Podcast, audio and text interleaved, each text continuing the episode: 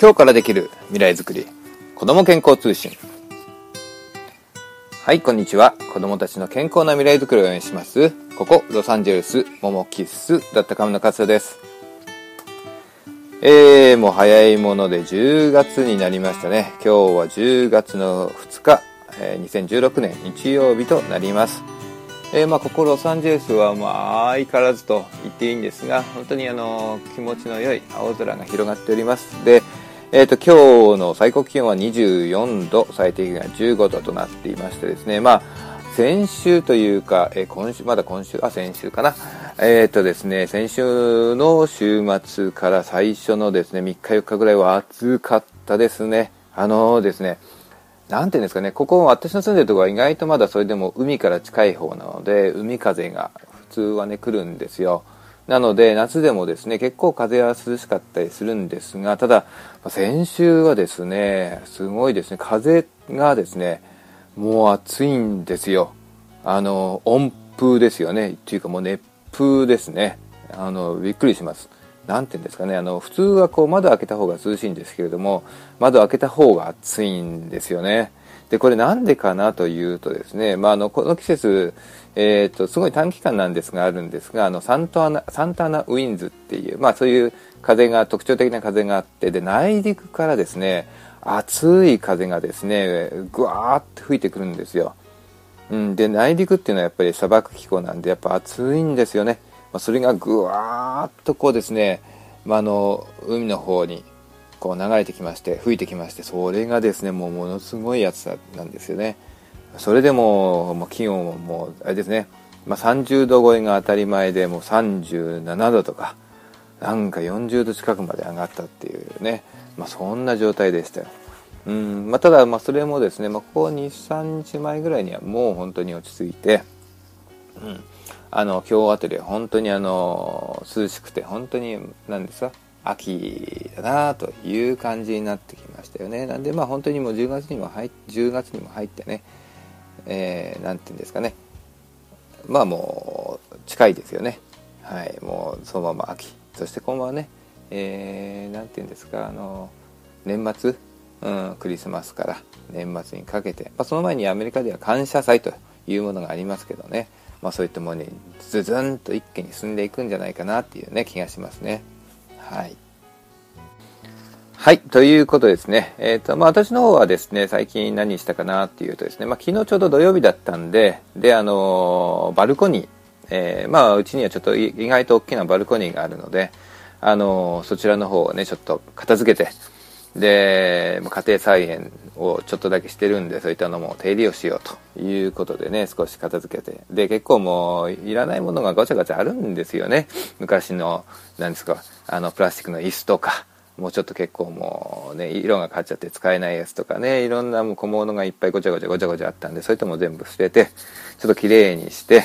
うん。で、意外とその、何ですか、土があるんでね、やっぱこう、虫が結構湧いたりするんでね、雲がいっぱいいたりとかするんで、そういうのもちょっと綺麗にしてね。うん。なんで、まあ少しスッキリしたというとこですよね。はい。で、えっとですね、まあ、まあ今ですね、ちょっと時期が遅れたんですけれども、少し前に、えっと、7月くらいかな、にですね、さつまいもを遅れば、遅ればせながらちょっと埋め、植えまして、あとそれ以外にもですね、なんか手元にあった種を適当にですね、撒いたらですね、それがぐわーっと今伸びまして、成長しましてですね、今、キュウリが結構なってきてるんですよ。はい。まあ、あの、長いやつじゃなくて、ちょっと短いキュウリありますよね。なんか漬物なんかに結構使えたりするような、そういうキュウリなんですけど、まあ、そういうキュウリが結構ポコポコポコポコなってきて、で、あれですよね、あの、やっぱ物が育つっていうか、生き物が育つっていうのはやっぱ嬉しいですよね。あの、こう、葉っぱがすごい茂ってるなっていうのは思ってたんですけど先週だったかなちょっとこうふとこう水あげながらちょっとふと見たらですねその葉っぱの陰にですねとキュウリがですねちょこっと隠れてそれがねもう結構もう食べられるぐらいの大きさに育てたんですよ。で見つけた時はわあすげえ。ああなんかそうやって育ってると。なんかあれが嬉しいんですよね。なんかね。うん。で、いつも思うんですけど、やっぱ植物っていうのはやっぱすごいなと思いますよね。なんかあの結構過酷な状況であっても、ね、結構なんだかんだ生き延びて、いますしね。で、うちではその生ゴミが出るとですね、ちょっとあの、ちょっと大きめののコンポストですか？あの、土を入れて、で、そこにこう埋めてね、で、あの、土に返すようなことをしてるんですけど、で、それをまあ、ある程度経つとね、あの溜まってくるんでその土をですね、まあ、再利用してそれにそれをこう別のね鉢に詰め替えてでそれにこうまた新たなものを植えたりとかしてるんですよはい、でもですねそうするとまああのよ良いか悪いかは別としてもですねその何でしょう生ゴミの中にやっぱりこう食べ物の種とかが入っててですねでそれがですね発芽しちゃうんですよね。なんでこの間も土をこう入れてであの何でしょうサボテンじゃないんですけどそういう、まあ、ちょっとあのサキュランっていうんですけどサボテン系のその何でしょう乾燥地に強いようなまあ、そういうあの植物があって、まあ、それをこうちょっと植えて、うん、でちょっとじゃあ様子を見ようって言って水をずっとやってたらですね実はその横からですねトマトが成長しましてこのトマトがですね成長力がすごいんですよ。まあ、そのサキュランの方がですねまあまあそれでもまあ一応根付いたんでいいんですけどでもその横のトマトがうわーっと成長してですね一気にもう30センチぐらいの高さになってるんですよ今ね。1ヶ月ぐらいじゃないですかね。1ヶ月2ヶ月経ってないですよね。うん、で、まあ、あの花がもうそろそろついてであのちっちゃいプチトマトみたいのがですねあもうそのうちなるんじゃないかと、まあ、トマトって言ってもでっかいやつじゃないんですよ。あのプチトマトなんですけどね。うん。なんかそんなのがうわーっと生えてきてええー、みたいな感じ。あとは他のとこも同じようにですねこの間あのー、あれネギがあるじゃないですか。小ネギね。小ネギをこう食べた後に根っこが残残るのでそれを乗っといてそれを植えるとまた生えてくるということで、まあ、ネギを育てようと。ね、ちょっと食べ物を育てようということで植えたらですね、まあ全部が生き残らなかったんですけど、いくつかやっぱり生き残って、で、それがこう成長しててくれるんで、まああの、そのうち食べれるだろうって思ったんですけど、その横にですね、まあこれもあの予想外のなんか、な多分メロンかなんかなんでしょうけどね、それがまた生えてきまして、それがまた葉っぱがもうでっかくなってるんですよ。うん、それ以外にもまたそのトマトとか、あとはですね、あの、ピーマン系のものとかがね、ポコポコポコポコ生えてきちゃうんですよね。まあなんかでも、ある程度こう生えてきちゃうとなんか抜くのもかわいそうというか、もったいないというか、あるんで相馬にしてるんですけど、もう一個あるのがですね、パパイヤ。パパイヤの種がですね、発芽しまして、それが結構成長したりしちゃってるんで、でもパパイヤはでも大きな木になって生えるんで、それはちょっと、どうしようかなというところなんですが、えー、ある程度までは伸びるんですけど、それ以上はもう、うちはちょっとあの、土地が、土地がないんで、土がないんでね、うん、2割庭とかがあればいいんですけど、あの、バルコニーしかないんで、そうすると、まあちょっとね、パパイヤ育てらんないな、なんていうふうに思うんですが、まあでもそんなことを見るとですね、いやー、やっぱあの、植物、植物っていうのはすごいなと、うん、そういったね、あの、生きる力っていうんですか、うん、生命力というのはすごいなというふうに思いますね。はい。まあまあまあまあ、そんな感じで、えー、まあ、バルコニーを片付けたという話なんですが、はい。でですね、まあ、あの、今日、まあ、ちょっと話したいなと思うのはですね、あの、今後ですね、まあ、あの、自分たちの子供がですね、やっぱり成長して大人になっていくわけですよね。まあ、自分たちの子供とか、まあ、その孫とかいろいろあるんですが、その子供たちのその未来の姿ってのはどうなのかだと。うん、逆ですね。子供たちが住む未来の環境というか、うん、生活というか、そういうのはどうなってるんだろうなっていうのをちょっと考えたんですね。うん。っていうのはですね、あのまあ、一つはですね、やっぱり最近こういろんな話題になっている AI ですね。アーティフィシャルインテリジェント、人工知能とかね。うん、そしてまあ当然のぐらいインターネットというものを通じていろんな情報が出てきまして、まあインターネットのその情報、ね、あの、ね、スマートフォンですとか、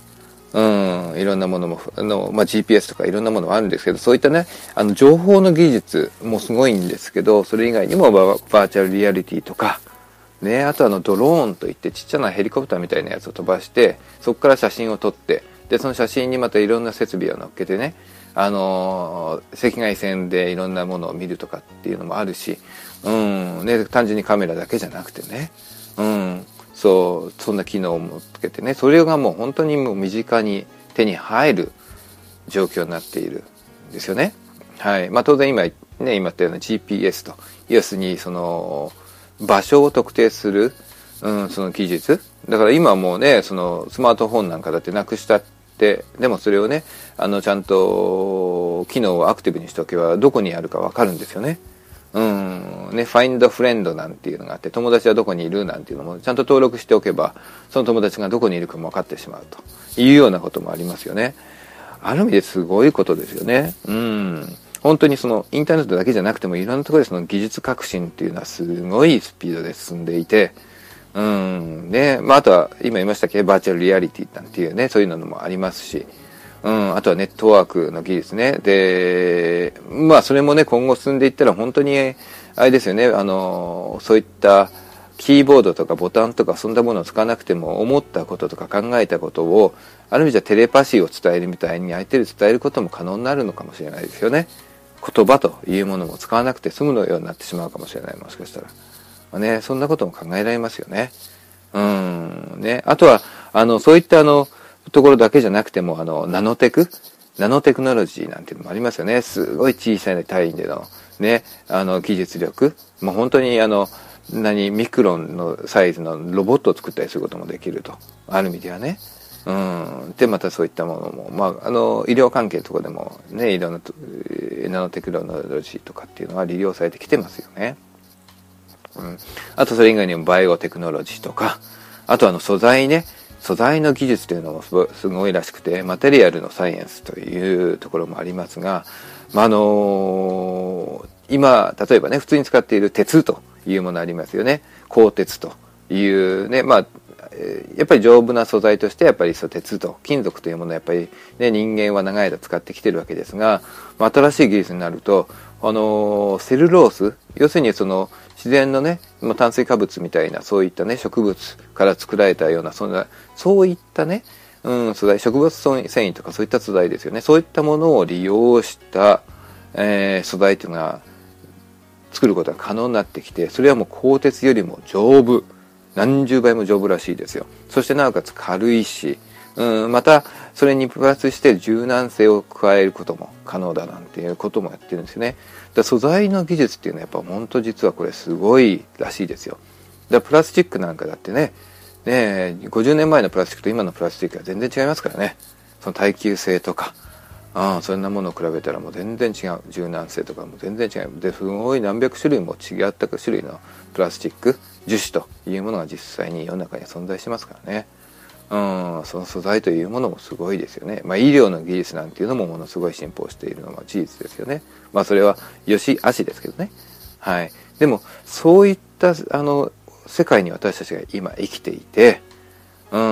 んであの本当にじゃあここからね10年後20年後50年後100年後に私たちのね子孫が生活をしていく時にどんな生活をしてるのかなと。ねだって50年前の自分たちの世界と今の世界ってやっぱもうもう全然違いますもんね。うん、考えてみたら、うん、今以上にもっと加速度した、うん、何か、ね、あの技術的な進歩というものを、うん、今から50年後には見ることになるでしょうね。はい、という時にじゃあ子供たちってどういうふうに生きたらいいんだろうなってどんなことをやっぱり今備えていけばいいんだろうなっていうことをちょっと考えたんですよね。なんでまあちょっとその話をねしてみたいなと思っています。はい。で、あのまあ、実はですね、ここも、あまあ、私の方は、あの、モモキスということで、まあ、こういったあの、健康情報とか、まあ、健健康食品、あの、サプリメントなんかの紹介もしてるんですが、まあ、あの、これはあの、本業では正直でなくてですね、まあ、あくまでも私のライフワークとして、まあ、続けてきてるんですが、はい。えっ、ー、と、まあ、ここを話しするとですね、ちょっと長くなるんですが、今現在私はですね、あの、ソーラー、太陽電池関係のですね、まあ、ビジネスをアメリカの方でやっているんですよ。で、あの、これなんでここにいうふうに、そういうふうになってるのかなというとですね、で、まあもともとあの静岡県、私、静岡県の富士宮というところで生まれまして、まあその後静岡市という県庁所在地に引っ越しをしたんですが、あの、まあ静岡県のですね、工業高校でなんですよ。うん、まあそちらを出てですね、それからアメリカに、アメリカじゃないですね、東京に、東京にね、まあその頃はもう静岡から東京に出るだけでもなんかアメリカに行くとな、行くのと同じぐらいなんかすごいところに行くんだっていうね、気持ちで来て、行きましたけどね。はい。まあでもまあ、あ また、えー、東京に上京しまして、はい。で、あの、まあ、自動車関係のね、まあ、自動車会社に、あの、大手の自動車会社のね、まあ、工場で、その、何でしょう、機械のメンテナンス、まあ、電気とか技術、えっ、ー、と、機械とかそういったものに関わるね、あの仕事をしばらくやっていたんですね。うん、ただまあそこの交代制勤務が結構きついというよりは、まあ、将来考えた時にずっとそれ続けていくのもなって。仕事は面白かったですよ。結構そういうの好きだったんでね。面白かったんですが、まあ、先考えた時にうんどうしようかなっていうことで。で、まあ、6年ぐらい勤めてからですね、まあ、そこを退社しまして、まあ、それからの東京神奈川神奈川じゃなかったかな埼玉か。近辺でですね、まあ、営業関係の仕事をいくつか転々としまして。まああの何でしょうちょっと畑違いなんですがまあセールスみたいなことをねしてみて、うん、あとはまあ内勤もずっとあったんですけどねあの総務みたいな仕事もしてたんですが、はい、まあでも、まあ、そこでおかげさまで、まあ、まあ話をするということが少しできるようになったのは勉強になったなと思いますね。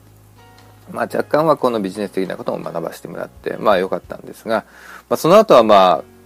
縁があってというか機会があってアメリカに、まあ、33歳の時にね、えー、来て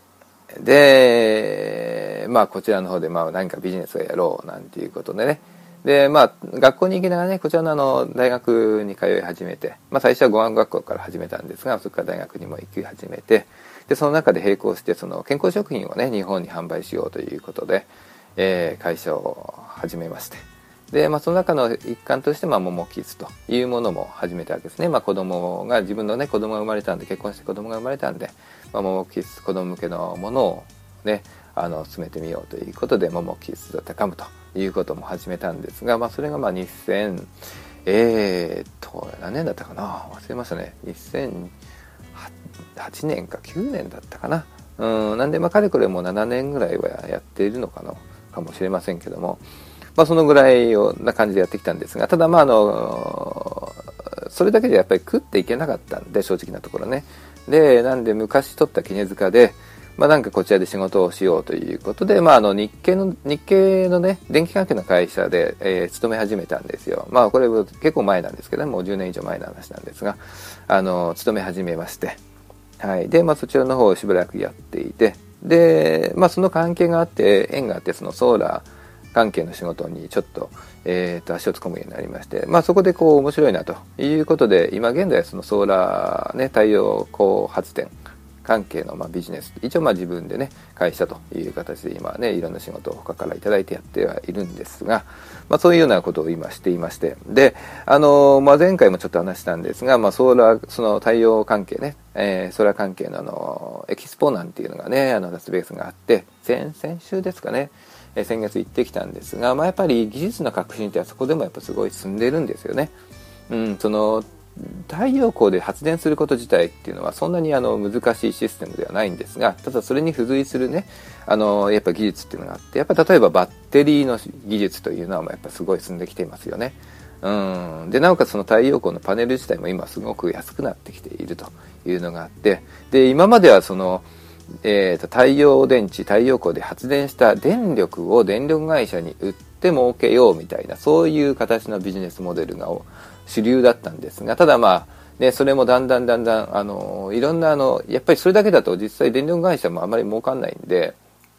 うん、結局その政府の援助とかね、うん、そのタックス、税制に対する免除書があったりするんで、まあ成り立ってたんですが、まあただそれが少しずつやっぱり変わってきて、うん、で、それだけではやっぱ成り立たないということで、で、流れとしまして、そのバッテリーを使って、要するにもう自分のところで、ね、あの、自給できるようにしましょうという、なんか元々の本来のね、その太陽光発電のアイデアに、だんだんかん、だんだん戻ってきたような気がするんですね。うん、で、それで、なおかつそのパネル、ね、あの、太陽発電のその、なんでしょう、えー、ソーラーパネルなどですね、が、もう、金額がね、あの、すごく下がったんですよ、過去ね。もう10年から5年ぐらいの間もすごい一気にグワンって下がったんで、で、今現在その普通の住宅にですね、その太陽光発電のパネルをつけて、で、なおかつバッテリーも設置してというね、そういう本当の意味でのその自宅住宅での自給化電力の自給化っていうのがやっぱ身近に可能になるところに手の届くところにやっぱ来てるんですね。まあ、日本でもね一時期すごいそういったあの太陽発電進んだらしいですが、まあ、それでも結局、あのー、国の、ね、政策によって進められたところがあってで今ちょっと下火になったっていう話を聞いてるんですが、うん、やっぱもう根本的なところではやっぱりその自給をするというもともとの目的にやっぱ帰らないと、うん、本当の意味で根付かないと思うんですよね。ただそういったものにそういったものがだんだんだんだん流れにそういった流れに今また戻ってきているというか近づいているというふうになってきていると思うんですね。はい、でまだそういう話もちょっとあるんですがその中でやっぱりその技術の革新というのはやっぱすごくて先ほど言ったそのロボットとか AI とかっていうねそういったものもあります。まああの私がその、えー、自動車会社の工場で勤務している時っていうのはやっぱすでにその工業用のロボットっていうのは実際にあったんですよ。あのありますよね。溶接ロボットみたいなのがね。うん、であの一応プログラムをすると、ね、その指定した通りに手がウィンウィンウィンウィンウィンって動いてその箇所をこう溶接でバチンバチンバチンバチンって溶接するなんていうのはね、まあ、それもすでに、ね、何十年の数十年のねあのそういった歴史があるんですけどでもそういったものがまああって、うん、あとはそのいろんなそのオートマチックなあのマシントランスファーマシンなんていうねなんていうんですかね私がやったのはそのオートマチックトランスファープレスマシーンなんていうのはねあの何でしょうメンテナンスしたりとかしてたんですが、はい、でもそんなことをやっていて、うん、でやっぱり見ているとやっぱり今の技術ねやっぱものすごいんですよやっぱり。うん、なんでそういうのを見ていった時にじゃあこれから先どうなるのかななんていうね本当思いますよね。はい。はい、なんで、まあ、そういうふうに考えた時にじゃあ今の子供たちがやっぱりその勉強すること学ぶこと勉強する学ぶ、うん、まあそうですね習うこととかいろいろあるんですがうん本当に学校ね普通にこう学校に行くだけでいいのかなっていうのは正直あるんですよね。うんそう本当にねその学,、まあ、学校ももちろんほらね、学校のにもよるし先生にもよるんでね一概には言えないんですがただ一般の学校教育である意味ではもう昔のスタイルのね、うん、硬直したスタイルある意味で学校行って先生が前に立ってでで、えー、30人だか40人だか分かりませんがその生徒がね椅子に座って机を前にね、その講義を聞くというスタイル、うん、悪いとは言わないですがでもそれが本当に役に立つのかなと。またね最近こう流行っている早期の英才教育。ねもう幼稚園の頃から何か教えようみたいなことをやっていますがそういったねまああの学力うん国語算数理科社会的なね学力を教えようというねうんそういった学力重視的なところアカデミックと言いますがうんそれだけをそれをあまりにも強く推し進めるのはどうかなっていうふうにちょっと思っちゃうんですよね。うんまあ、私があの子供の時勉強はあんま好きじゃなかったっていうのもあるんでねいつもなんか学校の外の窓を見てねぼーっとしていた。でそういった子供だったんでうんまあそれでもこうやってアメリカでなんとか生き延びてるんでね。何でもなんとかなるもんだなと思うんですが。うん、でもなんかそういった学力重視でちっちゃい時からガチガチにしてしまうと逆に頭が硬い人間になってしまうんではないかなっていうそんなことも思うんですよね。はい。でねあのまあ、さっきね、そういったあのテクノロジーの進歩という話もしたんですが、ただそういうなんかちょっと硬いイメージのそのテクノロジー、技術というものだけではなくてですね、もう一つの流れとしてですね、その、えー、っと、自然っていうものをやはり大切にするっていう流れもありますよね。うん、あとはその食べ物、うん、農業というものに対する新しい流れっていうのはやっぱ出てきているんですよね。で、私が最近興味があって、よくね、あの、えー、見たり聞いたりしてるのはですねパーマカルチャーというねうん、まあ、ある意味新しい農業の形があるんですがこれあのもう本当に持続可能な農業ですね。パーマネントアグリカルチャーの簡単に言えばくっつけてパーマカルチャーっていう、まあ、造語なんですが、はい、これあのオーストラリアの方がねえー、一番最初にそういったものを唱えたらしいね。な作った名前なんですが要するにもう再生可能持続可能な農業自然の力をですね最大限に利用する、まあ、利用するというよりはもっとその生かすうん農業のデザインということですよね。はい、でもう一つはそれそれの根本にあるのはその何でしょう人間というものがやっぱり自然と調和して、うん、自然とともにまた自然の一部としてやはり生きていくというそういった哲学にある意味じゃ裏付けされた考えなんですよね。はい、でもそれがどんどんどんどんやっぱり今広がってきているんですよ。日本でもそういった方ことをやってる方はたくさん出てきているようですね。だから最近あの農業というものにやっぱり変える変えるというかもうそれにこうチャレンジする若者も日本でもね増えているということなんでそれがもっともっとやっぱりこう一般的になっていくといいでしょうね。はい。そう。であとまああの何でしょう何もしない農業っていうのもあるらしいですよね。これは私よくわかんない。日本の方ですよね。名前ちょっと忘れちゃったんですが。ねあの本当に何でしょう種もうバーッとまいてあとは何もしないんだと、うん、でそこからこうやっぱり伸びるものは伸びる。生えるものは生えると。で生えた後もその中からその、えー、成長してなったものを人間がいただくんだと、うん、他のね鳥とか動物が食べるのはそれはそれでも彼らの分け前だとということでねうんまあ、ある程度のそのコントロールはするんでしょうけどでも基本的にはそういう考えのもとでやる農業ででそれだけやるとその人間っていうものがその、ね、成長したもの育ったものをですね100%取ろうというね今あるような一般的な農業の考え方ではないと。うんいうことなんですよね。うんなんか面白いなと思ってねそんな話も聞いたんですがでもそういったねあの食べ物とか農業とか自然とかっていうものがやはりあのまたテクノロジーと一つまあ一つがテクノロジーの技術の進歩が一つのキーワードとすればその農業とか自然とかっていうもの食べ物に関するものこれがまたもう一つのキーワードになり得るとは私は思うんですよね。うん、でなおかつこのその両方っていうのはあの全く別々のものではないと思うんですね。はい。その両方がやはりこう共有する、共有可能なあもの、共存か共有というよりは共存できるものだと思うんですね。うん。そう、だから、まあ、あの、理想のやっぱり世界っていうのはテクノロジー、これは、あれですよね、人間がこう、地球上に住んでいてね、その技術というものをですね、やはり持ったこと、何かをこう道具を作るっていうことが、うん、できるようになったと。で、それをどんどんどんどん発展させることができるようになったこと。そういうものを作り出せる能力を得たということは、まあ、きっとね、なこう何か意味があるんだと思うんですよね。うん。だから、それを何かをこう生かすための、うん、ある意味では地球上に存在する意味というか、自然とともにやっぱり自然と共存するためにそれを生かすいったそういった意味がきっとあるんではないかなっていうふうに自分は思うんですよね。はい。なので、まあ人間がね、やっぱ自然の一部だというふうに考えれば、うん、そう、そこにそのテクノロジーとその自然というものが共存するというものもやっぱり、うん、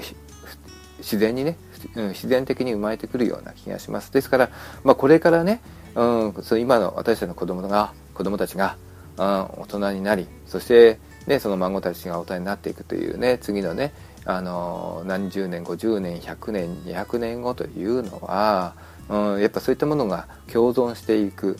うん、そして共に成長していく発展していくそういった社会になってほしいなと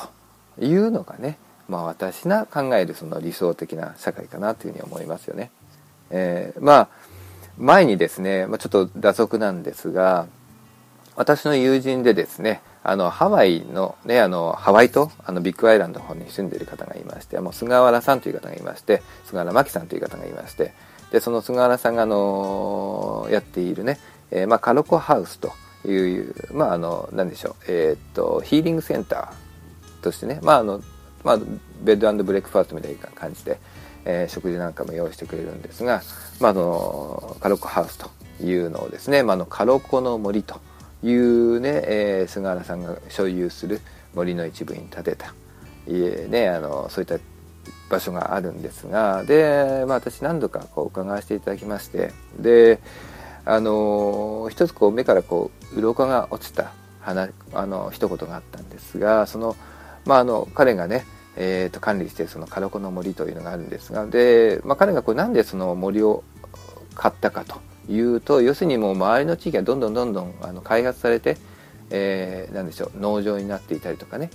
はい。まあ、牛を飼う場所ですよね。なってみたりとか、ね、コーヒー園になってみたりとか、うん、家が建ってみたりとかってどんどんどんどん、ね、伐採されてしまって。で本来こうもともとハワイにあった自然というものがどんどんどんどん失われていくっていうものをやっぱり目にした時に彼は自分のできる範囲でその森をねあのまず買ってしまったっていうとこなんですね。すごいことだなと思うんですよね、まあ、当然決して安くはないと思いますよ。それなりの大きな、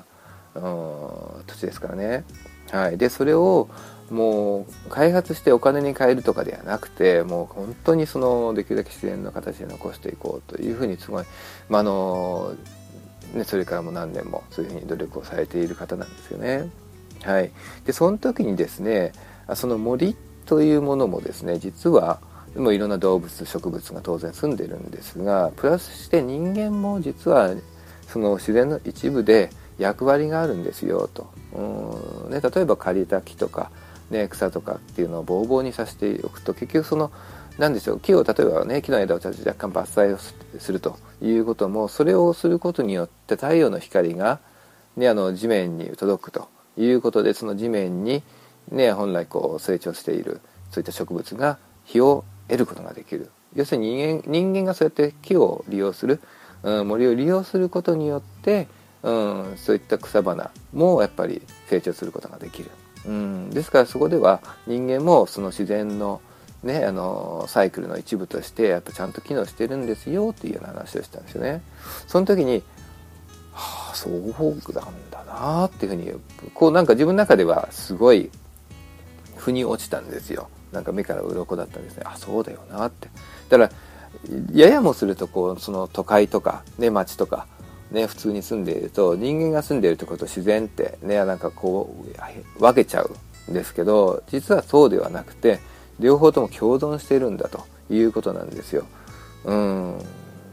ね、そうなんでそういうふうに考えたらああそうかそうかと、うん、自分たちは共存できる存在なんだと。いうことを自分の中でこう思うことができたんですね。はい、で、まあ、そういうのをいろいろ考えるとですねじゃあその今現在こう私たちがですね、うん、住む、ね、この環境の中で自分の住む環境の中でじゃあ子どもたちにはどんな、うん、ことをね伝えていったらいいんだろうなっていうふうにまあ私なりに、うん、考えてみたんですよ。まあ、それちょっとね今話したいと思います。はい。はい。えー、ということで、まあじゃあ今何をすべきかということなんですが、まず一つはですね、え、ー、と、まあ最初その教育という話をね、えー、言ったんですが、あの、スキルとか知識というのはですね、まああのベーシック要するに基礎さえできていればそれ以上細かいことをですね、まあ、特にちっちゃい時からですね教える必要っていうのはそんなにねないと思いますよ。なのでその学校教育とか、ね、早期英才教育的なことはうんそこまでやる必要はないと思うんですよね。学力的なもの学力重視的なところ。はい、なぜかというとですねまず知識というものはですねあの子供がね本来自分でねこう興味を持って学んでみようと思ったら今はねその知識とか情報っていうのがもうインターネット通じてどんどん出てきますから。うん、だから学校で教えてる教科書自体がですねどんどんどんどん古くなっちゃうわけですよ。そこにある情報自体が。うん。ですよね。って考えたら、うん、それをなおかつその決めた時間の中でこの時間で1時間ねやると。うんそれをもうね何何日間もかけてうん一つのことを学んでいくとかみたいなね。うん、それって合理的じゃないんですよねまず。合理的じゃないんですよ。子どもたちの集中力からすれば、うん、本当に興味を持って学んだら学校で教えているねあの1学期で教えているようなことは本当にそれこそね1週間の中で学ぶことができると言うんですよね。それこそ、うん、もちろん個人差はありますよ。でもそういうことは可能なんですよ今。うんなのでそうやって考えたら子供のを本当にねもっと逆にその知識をつけさせようとつけてほしいなと思うんだったら逆に学校を送らない方がいいっていうことを言う人もいるぐらいです。ですよね。はい。で、まあまあ当然そこにね、その子供の興味を引き出すとかっていうことも当然ありますが、ただ一つ言えることは、その、うん、あの学力重視で早くから詰め込みにするんではなくてその興味を引き出すことにもっともっと注意をした方がいいんじゃないかな意識を向けた方がいいんじゃないかなということですよね。はい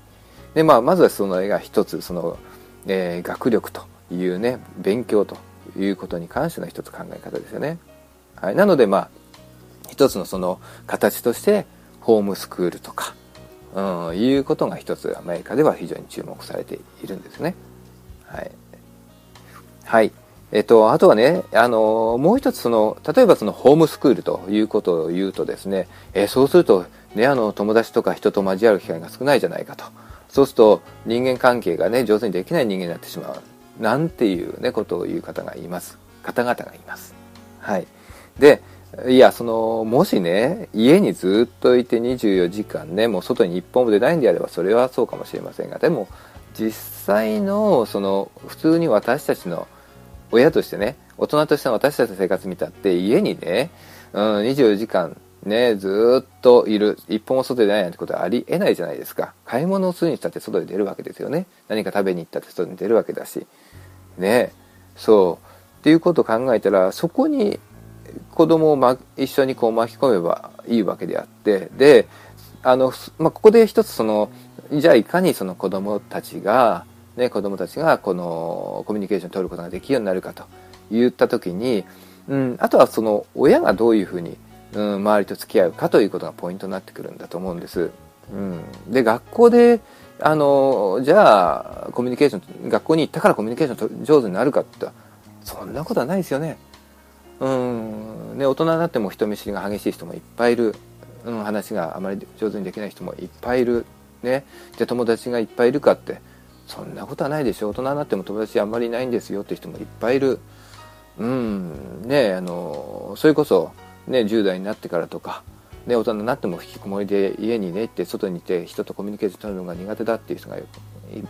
ぱいいるわけですよね今ね。学その人たちは学校行ってないんですか？行かなかったんですか？行ったわけでしょ？なのにそういう時代が起こってるなんでってそりゃ逆に言えば学校に行ってうん、狭い閉鎖された社会の中にずっといたからですよだからコミュニケーション取ることができなかったわけですよ。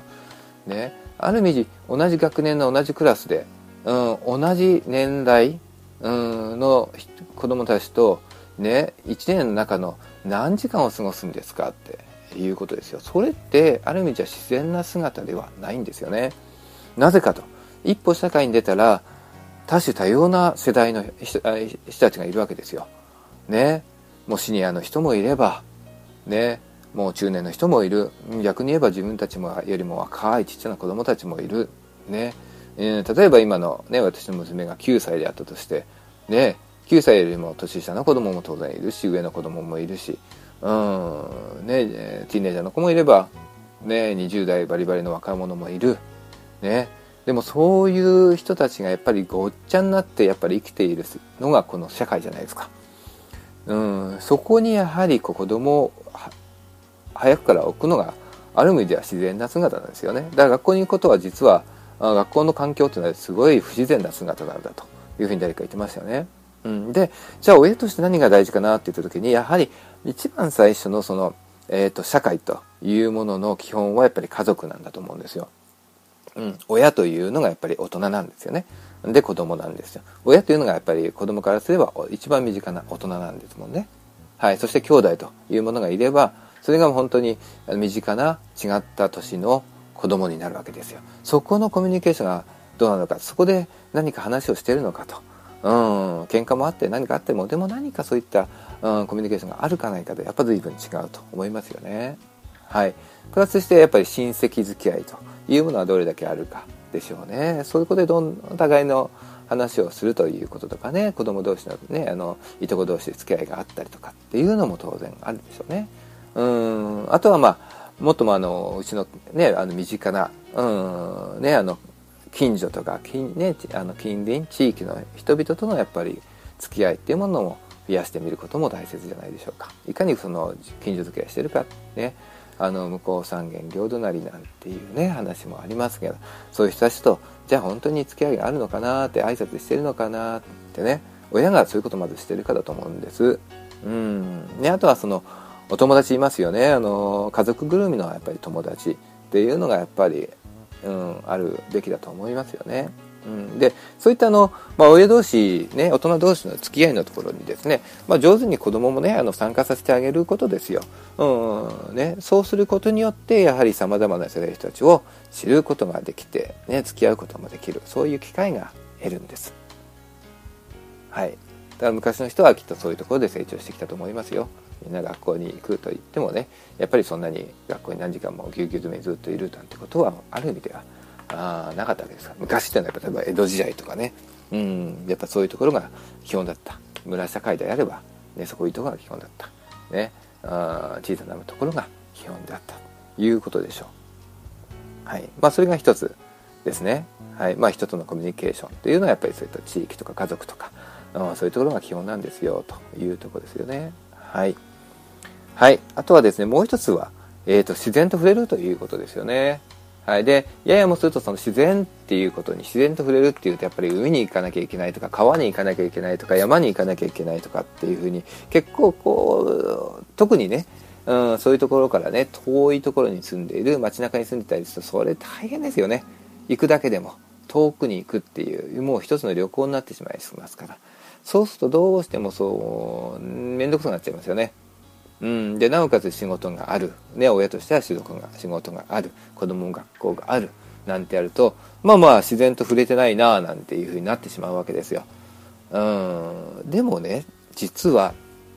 うん、ちょっと見方を変えるとですね自然というのはですねすごい身近なところにたくさんあるんですよ。まあ、例えばね、うん、ご自宅に、ね、裏庭があったらその裏庭の庭をねに生えている草とか木とか花とかっていうもの自体がもう自然なんですよね。うんねラッキーでそういうね場所があれば、ね、土を掘り起こしてみましょうよ。ねミミズが出てきたらそれ自体が自然じゃないでしょうか。ね虫が住んでいればそれ自体が自然じゃないでしょうか。ねあの秋になってコオロギの声が聞こえてくればそれ自体が自然じゃないでしょうか。鳥が飛んでくればそれ自体が自然じゃないでしょうか。そういったものを見ることとかそういったものに気づかせてあげることですよね子供に対して。はい。まあ、もうあの当然庭がないっていううちもあってうちもそうですけど我が家もそうですけれども。でもバルコニーにバルコニーがちょっとでもあればそこにやっぱり、ね、花を植えてみることも自然なんでしょうね。はい。ね。えー、まあ、そしてねあとはまあ近所の公園っていうものは当然ねそういったところはどっかにもありますからね,、ね公園を散歩してみるということそこに一緒に行ってみることそこの企業をね見ること触ることうんねやってみることがいいんじゃないでしょうか。はい、あとはまああのー、まあ、土へ触れるっていうのはやっぱりいいですからねやっぱりそういったなんか体験できるねその農業の体験みたいなのがあったらやってみることはいいですよね。まあ、あの私はまあ幸い静岡の田舎の方だったんで、まあ、小学校の時も結構小学校の裏でねあの芋掘りとか言って芋を育てて芋掘りやってみたりとかあとは何でしょうそうそうちっちゃなビニールハウスを作ってそこにあのストロベリーなんだいちごかいちごをね植えたりして、うん、であの子供たちみんなでね収穫なんてことやりましたよ。ねあのやでもやっぱ芋がお芋がいいですよね。さつまいもや育てるとあと焼き芋でみんなで焼き芋大会ができますからね。焼き芋パーティーができる。あれ楽しかったですね。はい。ねなんかそういうこともねできるでしょうしね。そういったものにできるで参加する。まあ当然キャンプみたいなのがあればそれも当然いいですしハイキングやってみたいのもそれもいい。うん。ね。でもあの今言ったように身近なところでうんできることはあるんじゃないかなって思いますよね。うん、だからそこでそこにそのいい意味でこの家族で一緒に触れてみるっていうことがいいんじゃないかなと思います。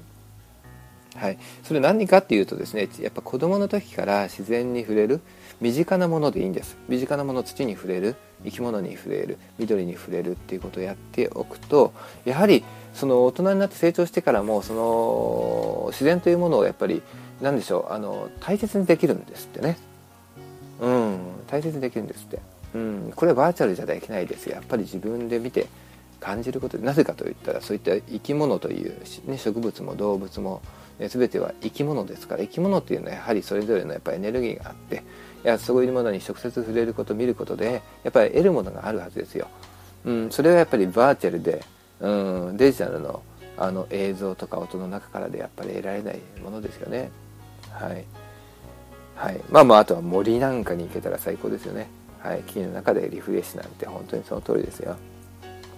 はい、あとはまああの食べ物ね。自然と触れることの一つとしてやっぱりその食べ物を自分で育てるまた農家というね農業というものを見てみることで食べ物はどこから来るかということをね、えー、体験するっていうのもいいんじゃないでしょうかね。はい。でまあそういうことを自然と触れるという話ですね。はい。あとはですねあのまあ旅行っていう話もあるんですがそのでさっきの山とか海とかっていうねそういうところにちょっと出かけるっていう話もありますので、まあ、あの家族で旅行することってやっぱいいですよね。で何がいいかってやっぱり非日常的な体験ですよね。いつもと違う体験をすることでやっぱり、ね、あの子供たちの視野というものが広がりますしうんね。であとは、まあ、ある程度大きくなったらですねやっぱ海外と、うん、日本という国以外のところを見てみると。いうのも一つのうん、方法じゃないかなと思います。まあやっぱりそのそれはやっぱり大きいと思います。私も本当にあのアメリカに来たから余計思いますけども本当にあの日本にいたら分かんないこといっぱいあります。いろんな人種がいること自体がやっぱりね、まあ、日本でも今外国人の方増えてるようですが今はアメリカの日ではやっぱりどうせないですからアメリカに来たらもう違いますよもう大した多様な人たちがうわーっと一緒に住んでますから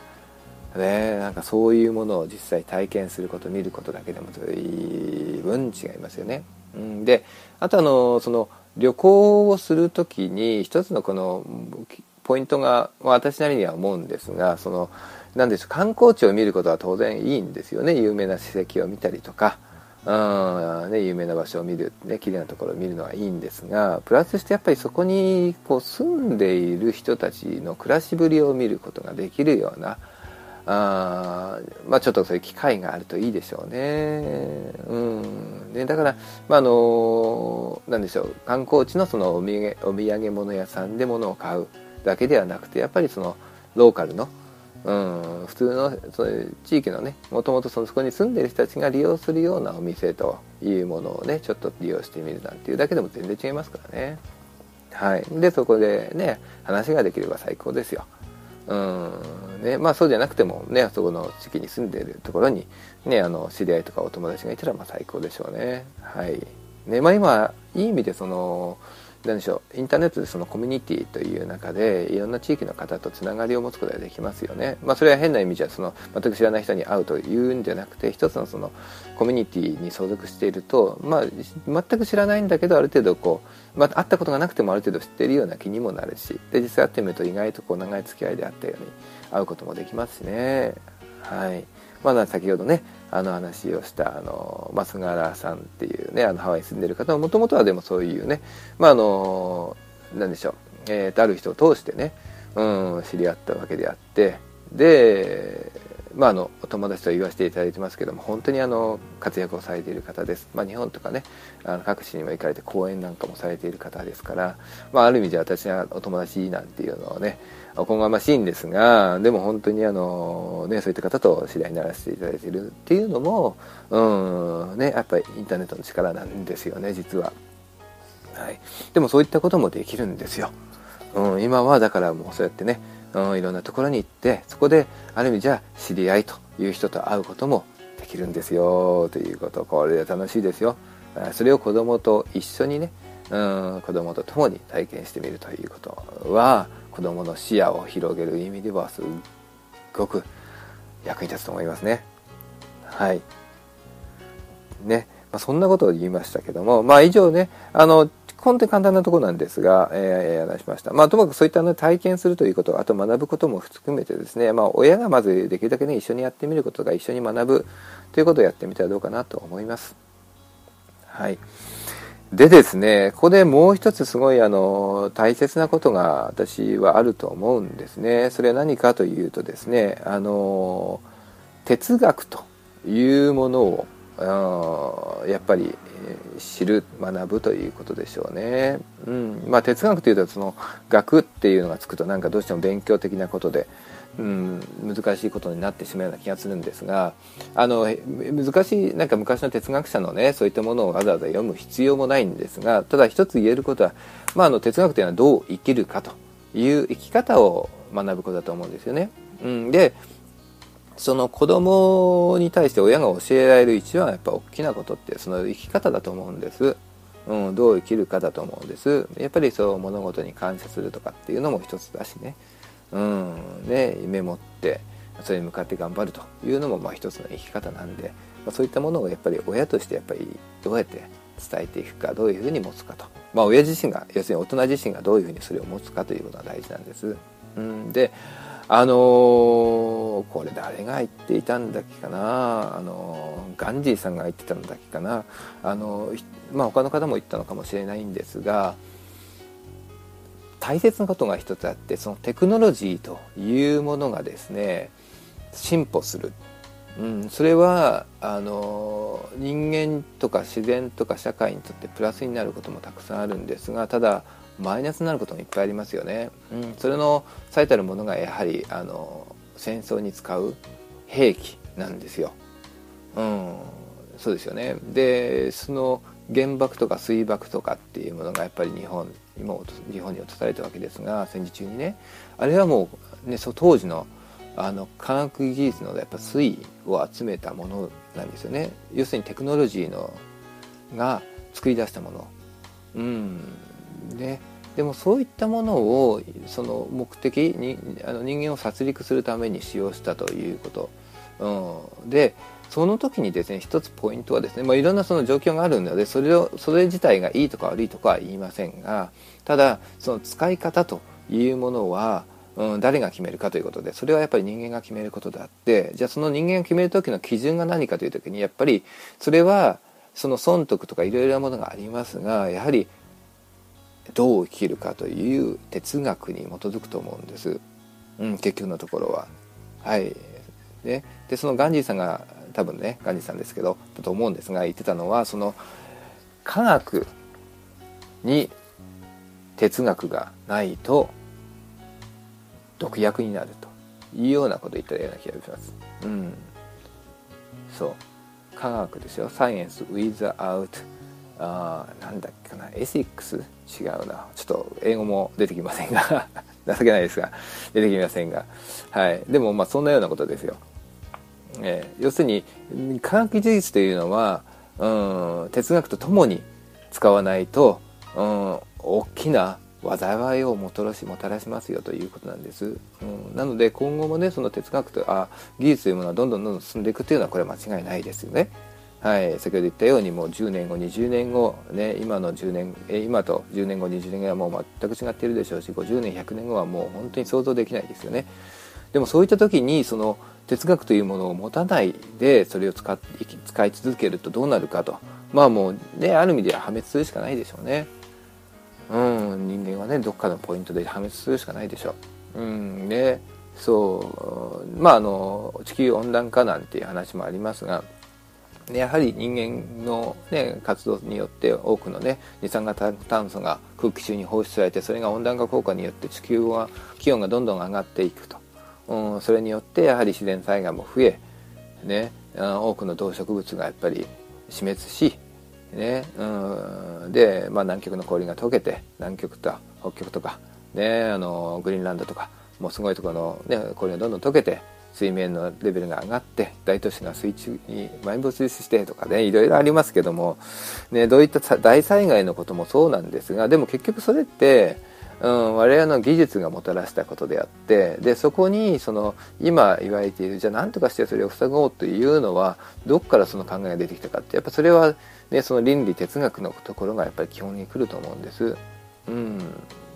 ね、だって、まあ、そんなのいいよと。うん、今自分たちだけがいいんだって言えば別にそんなこと気にする必要ないじゃないですか。ね、でもそれをなんとかね防ごうとそして改善していこうと。うんね、じゃあでガンガンガンガン化石燃料ね、うん、石油とか石炭とかいうものを燃やして二酸化炭素をね二酸化炭素をどんどん空気中に出すんじゃなくてそういったものを出さない技術を作りましょう。ね、ある意味ではそれが太陽光発電っていうのも一つのその中の流れの一つですよね。うん、そうでそういうふうなものって考えた時にやっぱりねその哲学とどう生きるかというものがやはり自分たちの中にあることが大切だと思うんですよね。でそれをやっぱり子供の時からそういったものを、うん、やっぱり学ぶこと学ぶというかな知ることでしょうね,、うん、ね体験することっていうのは大事じゃないかなと思います。うん、であのー、まあそんなことを偉そうに私今言っていますが、まあ自分が子供の時ってあんまりこうピンとこなかったですよね。で、学校でその道徳の時間があって、で、倫理道徳とかね、そういった時間があって、で、それをこう一応学ぶじゃないですか、学校でね。時に、で、ああそういうものもやっぱり学校で学ぶんだっていうふうに私は思ってたんです。でなんでかというとあの私が子供の時って自分のね親と両親と、まあ、話をするという会話をするっていう機会が本当なかったですね。一緒に住んでましたよ。で兄弟まあ自分も含めて4人でね家族6人で一緒に住んでましたよ。でも本当にね親と話をしたって記憶ないんですよね。まあ自分がなんかね必要な時にねああちょっとね給食代いるから給食代ちょうだいとか ね晩ご飯まだとかそのぐらいでしょうね、うん、でもなんかその自分のね生活に対してとか学校のことに関してとかねどうするとかっていうのも本当相談したことがない話もしたことない。進路とかねの中学校を卒業して高校に行く時にじゃあどこの高校に行くかなんていうこともまああの相談じゃないですね。自分がある程度こういろいろ聞いてあ決めてであじゃあもう工業高校に行くからっていうふうに自分がもうある意味では伝えたというだけなんですよ、うん、相談じゃないんですよね、うん、そこにあそうかと、うん、うちの親がそう言っただけですから。ね。そうだからその何でしょうね。あの親からなんかこう学ぶという、うん、親が何か自分にね子供に教えるというそういう感覚ってあんまりねないんですよ。うん、ね。そうただただですね、まあ、幸いあのうちには仏壇があってですね。で毎日そのやっぱりうちの両親っていうのはやっぱりこう手を合わせていたんですよ。毎朝ね、うん、水変えてでご飯をちょっと置いてね、そういう食べ物をねたまに置いたりとかして。でまあお線香炊いて手を合わせて。ということをやっぱしていましたよねやっぱそれやっぱ小さい時生まれた時からやっぱ見てきてますから、うん、あれはやっぱすごい大切だったんで今思うとあれがやっぱりすごい自分の中にもすごく根付いてるんだと思いますよね。まあ一時期ねあのうちあんまりあの裕福じゃなかったんでなんか貧乏だなって子供の時思ってたんですがで仏壇だけは結構立派だったんでその時ね私はまた立派なのがあってなんでうち貧乏なのに仏壇だけ立派なんだなんてね思ってもいましたけど、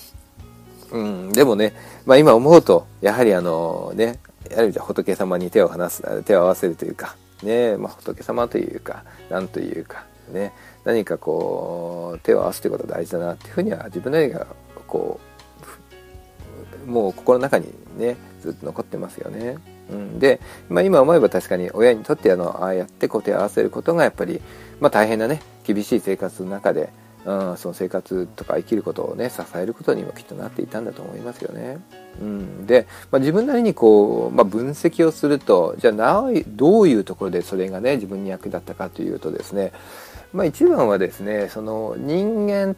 自分ですけど人間の上にはですねそのやっぱりこう何か見えない大きな力があるんだろうなっていうのはこう普通に自然にそういうふうには思っていますよね。うん、それはもう神様であるのか仏様であるのかね。あの自然崇拝ですの大自然なのかそれとも本当にもう大宇宙なのかそれはもう何でもいいですよ。分かりませんから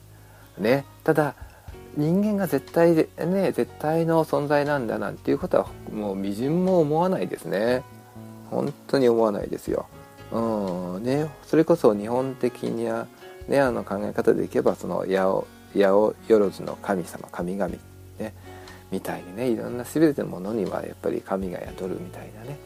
うんまあそういう考え方の方が自分には合ってますよね、うん、やっぱそういったものをやっぱりこのね、えー、うちの両親が、うん、手を毎日合わせてることによってこう体感としてね身についたのかもしれません。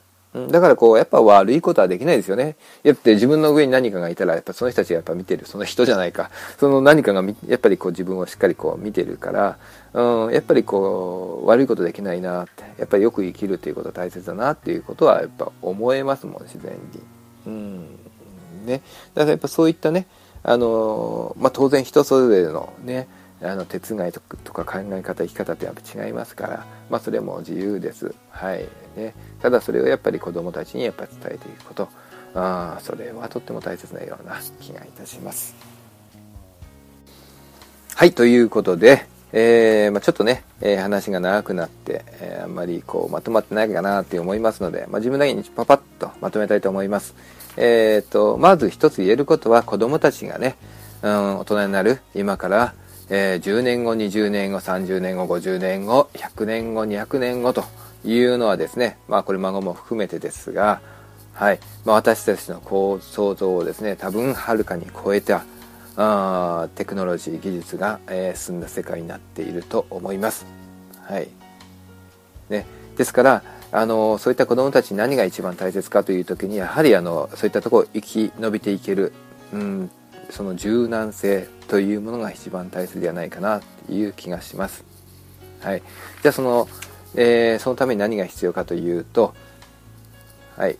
一つは、えー、これもあくまでも私のね、考え方なので、えー、勝手に言わせていただきますが、まず一つは、えー、スキルとか知識というものはもうあくまでも基礎、ベーシックがあれば、あそれ以上はあえて教えるということは必要ないと思います。ですから、えー、一般的な、え学校教育とか、え早期英才教育的なものは特に早いうちからそれをこう詰め込むということはあまり、え賛成はしません。はい。で知識というものはまあインターネットとかでどんどん学ぶことができます。自分で、えー、何でしょう、えー、本人が学ぼうと興味を持って学ぼうと思えばあっという間に学ぶことができます。子どもたちはすごいその吸収力がありますからだと思います。はいまあ、それよりもそういったものに興味を持てるような、うん、そういった環境を作ってあげることであると思います。学ぶこと知ること学ぶことの興味を失わせちゃいけません。それを、えー、持続できるようなそういった環境を、うん、作ってあげること。そういったものをやっぱり応援してあげるのが親としての役目ではないでしょうか。はい、でもう一つはその人とのコミュニケーションというところで、はいあのー、まず親というか大人自らがやはりその家族とか親戚とか家族ぐるみのその友人とか近所近隣の方々とか地域とかね、うんまあ、そういったものも含めて、うん、いろんな世代いろんな人々と、えー、触れ合う機会を作ってそこに子供を、うん、やはり、えー、一緒にいらせるというか、うん、何でしょう、えーと、参加させるということでしょうね。はい。ね、そういったものが、えー、より人間関係が、ね、できる。良い人間関係を作るスキルをね持つことができる人間が人間に大人になるんではないかなというふうに思います。はい。ですね。はい。あともう一つ次はあの自然と触れるということね、まあ、海山川とかっていう郊外だけではなくてうんね、自分の庭とかバルコニーとか、ね、近くの公園とかまた近くのねそういった農場とかあればそういったものをうまく利用してでまず身近なところの自然に触れると。いうところそして身近な自然に触れた子どもたちというのは大人になってからも、うん、自然を愛することができる人間であるというふうに言われています。ね、自然と触れるということ。はい、でそして、えー、あとは、まあ、まあ自然と触れるということもう一つはその食べ物というものはどこから来るかということを知ることにもつながるんではないでしょうか。はい、そして、えー、次はですねあの旅行とか海外とかっていうのも含めて、まあ、あのいろんなねところに行って、うん、視野を広げるそういった機会を作ってあげましょうというとこですね。でそういうとこに行ったらやっぱりそのこのその観光地とかばっかではなくて暮らしぶりを見れるような、うん、地元の人たちがどういうふうに生活をしてるかということを見れるような、うん、体験をできればより良いのではないでしょうか。はい。そしてえー、まあ、そういったものをやる上でやっぱり親がやっぱり一緒にやって、えー、一緒に学ぶというそういう姿勢が一番大切かなというふうに思います。一緒にね成長していくことでしょうね。はい。そしてあの